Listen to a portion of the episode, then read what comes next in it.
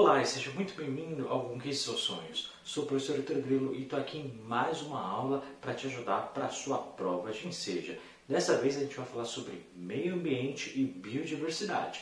Então são temas bem importantes que caem bastante na sua prova. Então seja muito bem-vindo, sou o professor Heitor Grilo e dessa vez agora eu quero que você me ajude. Eu preciso que você faça o like aqui nesse vídeo, que você comente, que você compartilhe, que você se inscreva no canal caso não seja inscrito, que você também divulgue bastante, caso queira, dá uma olhada na descrição do vídeo e torne-se membro que vai ajudar bastante na continuidade do projeto.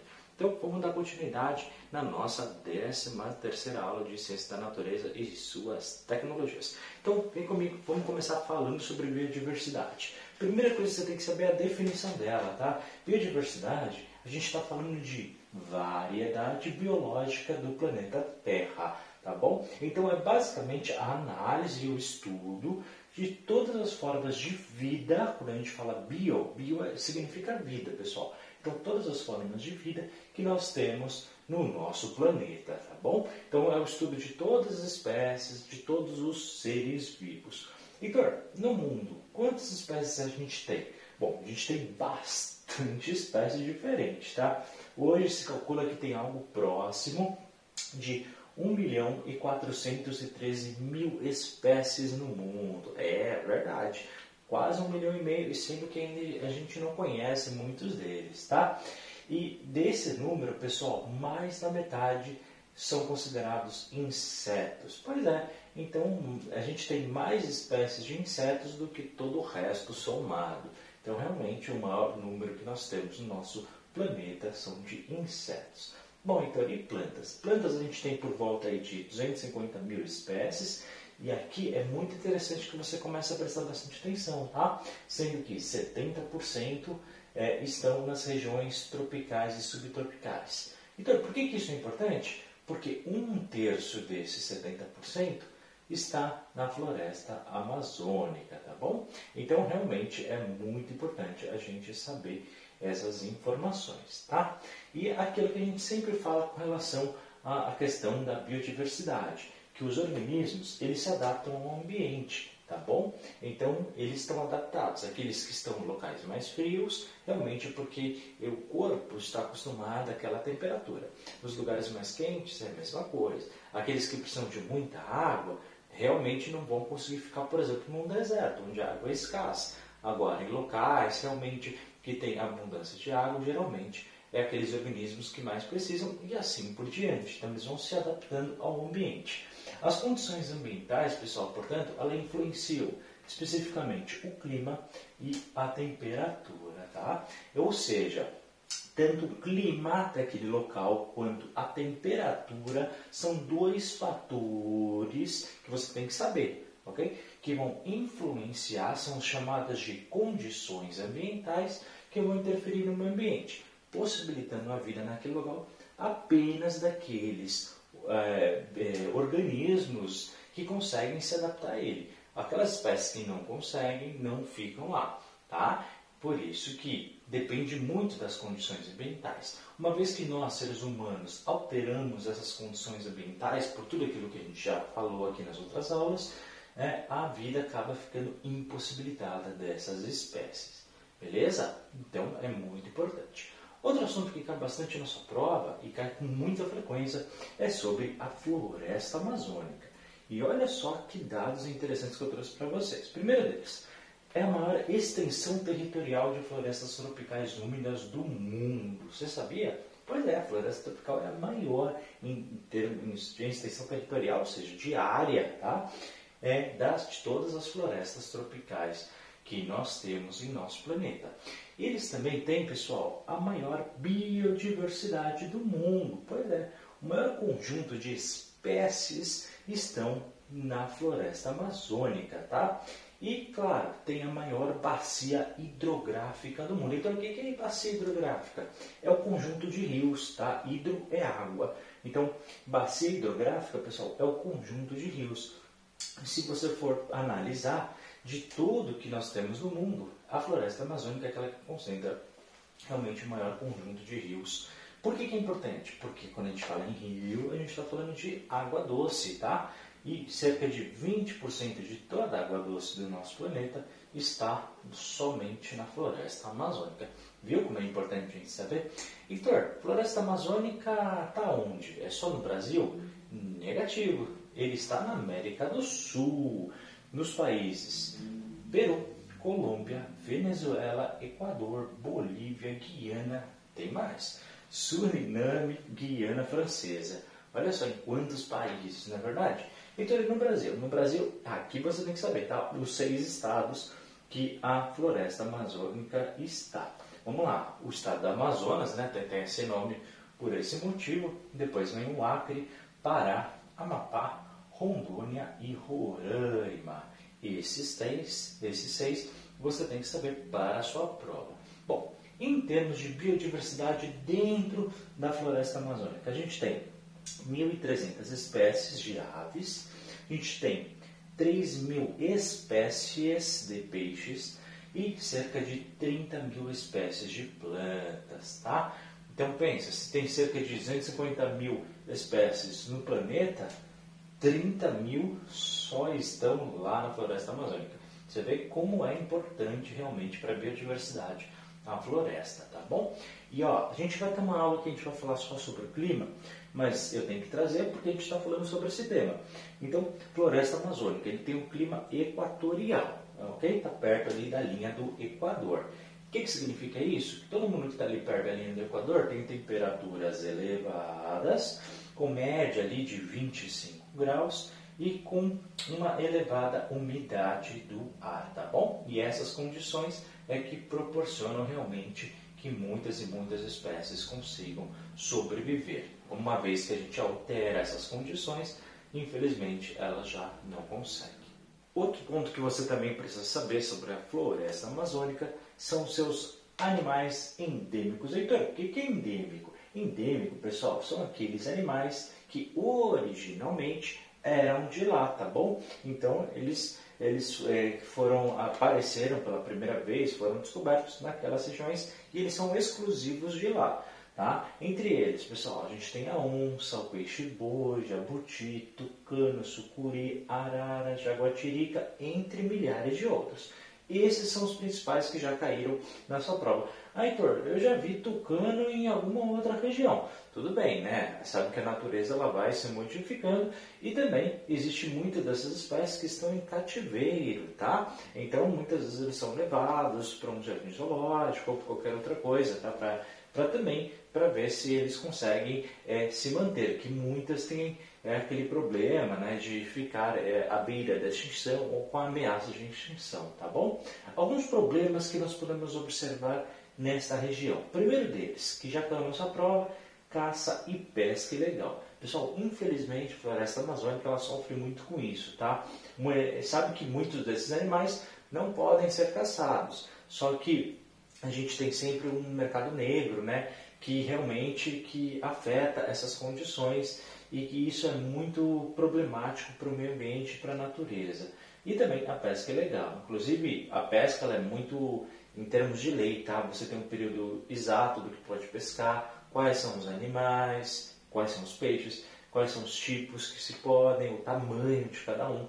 Tá? Mas muitas vezes isso não é respeitado. O outro problema são as disputas de terra. É, infelizmente, né? A gente tem muitos problemas ali de grilagem, é, é que quando a gente tem muita gente reivindicando terras que não são originalmente das pessoas, e isso é um grande problema que a gente tem principalmente também na região norte do nosso país.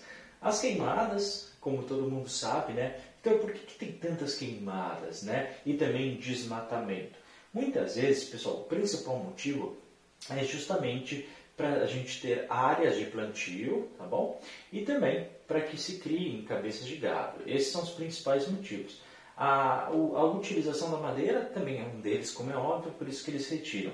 Mas muitas dessas queimadas e desmatamentos são feitas de maneira ilegal, em quantidades absurdas, só que a gente não tem uma fiscalização eficiente, tá? Infelizmente. Hoje no Brasil, neste momento que eu estou gravando esse vídeo, nós temos 26 espécies que estão ameaçadas de extinção. O que significa isso, Heitor? Que estão realmente com pouquíssimos números de animais e que se continuar esta tendência e nada mudar, elas deixarão de existir, infelizmente.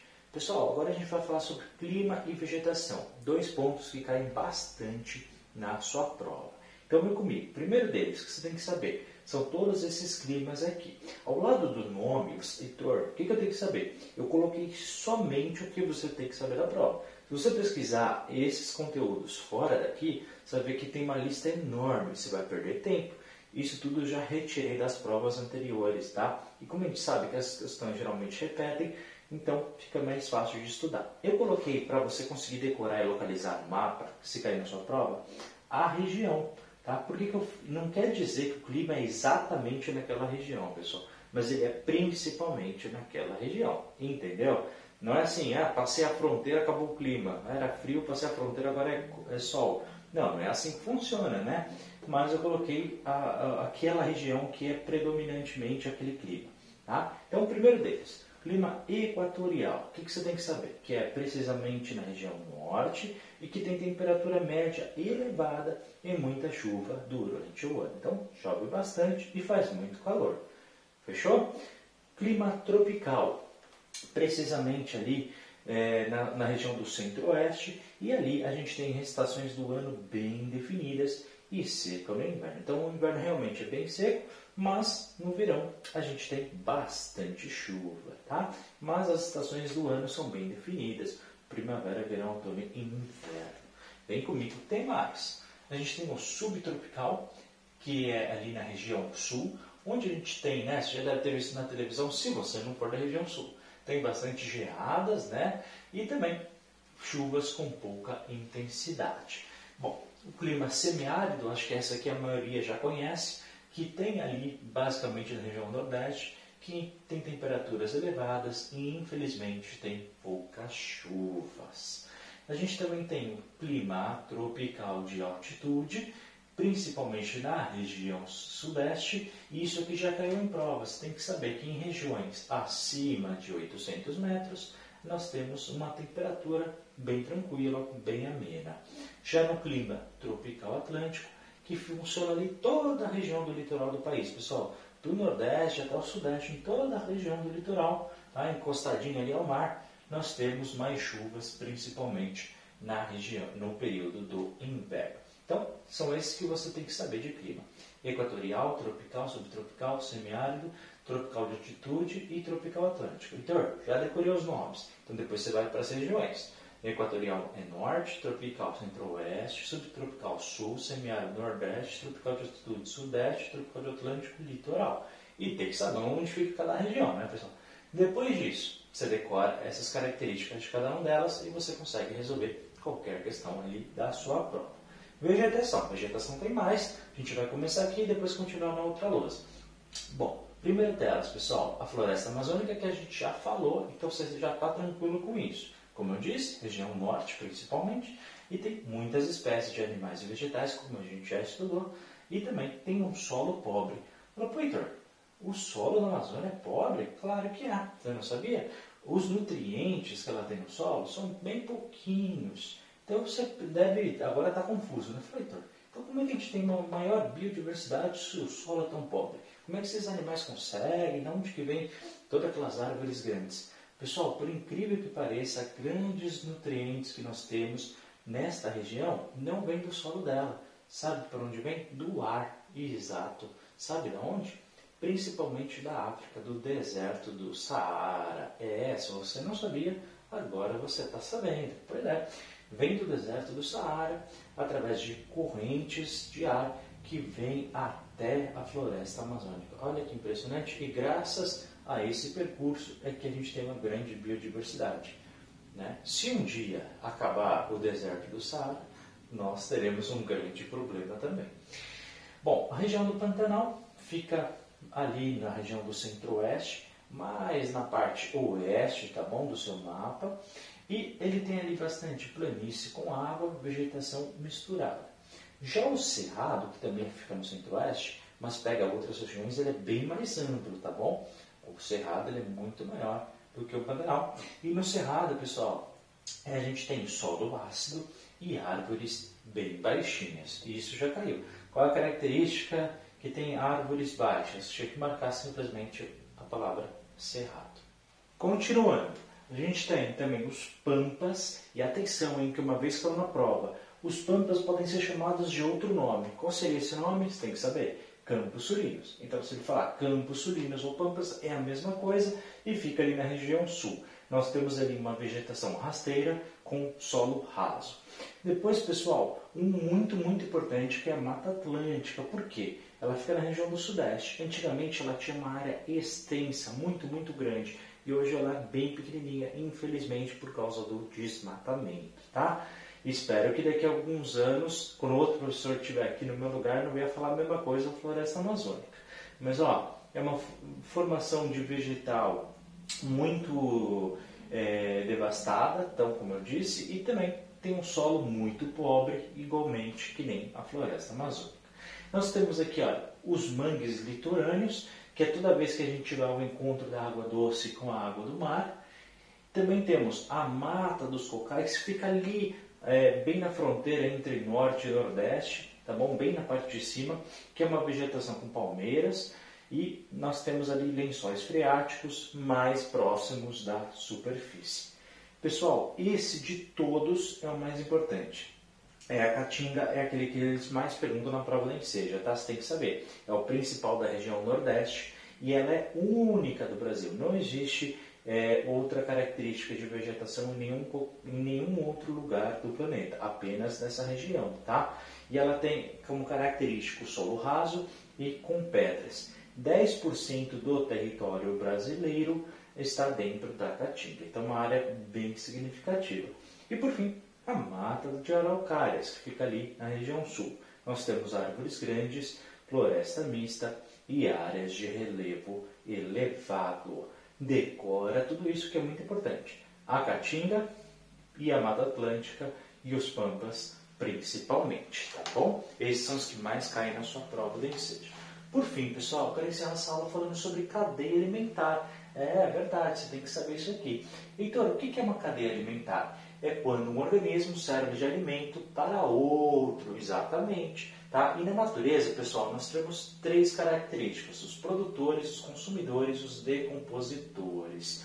Pessoal, os produtores são aqueles que produzem o próprio alimento e também são chamados de autotróficos, ok? Exemplos, Heitor, as plantas e as algas, elas produzem o próprio alimento.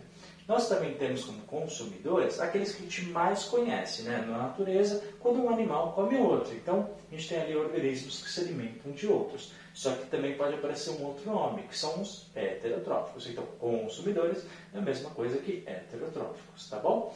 E, por fim, os decompositores, tá? São aqueles que realizam a decomposição de células mortas ou animais mortos. Exemplos, Heitor, os fungos e as bactérias. Beleza, pessoal? E ó, atenção, aqui nos consumidores pode cair, uma vez caiu, tá? Imagina que você tem o sapo e aí você tem a mosquinha, ok? Só que por algum motivo, o sapo, por causa do desmatamento da região e alguma poluição, não tem mais sapo naquele local. O que vai acontecer com as mosquinhas? Elas não têm mais o seu predador, correto? Não tem mais. E o que acontece com ela? Ela acaba crescendo em número maior. Tá? Uma vez caiu uma questão dessa, você tem que saber também. Beleza, pessoal? Então, a gente encerra a nossa 13 terceira aula de Ciência da Natureza por aqui. Muito obrigado por ter assistido. Não esquece de dar o like, se inscrever no canal caso não seja inscrito, de comentar aqui embaixo, de compartilhar, de dar uma olhadinha na descrição, de tornar membro e qualquer coisa sabe. Estou aqui para te ajudar. Né, aqui também tem o link do WhatsApp, meu WhatsApp pessoal na descrição do vídeo. E boa sorte na sua prova da ensejo. A gente se vê na sua próxima aula. Forte abraço, até a próxima.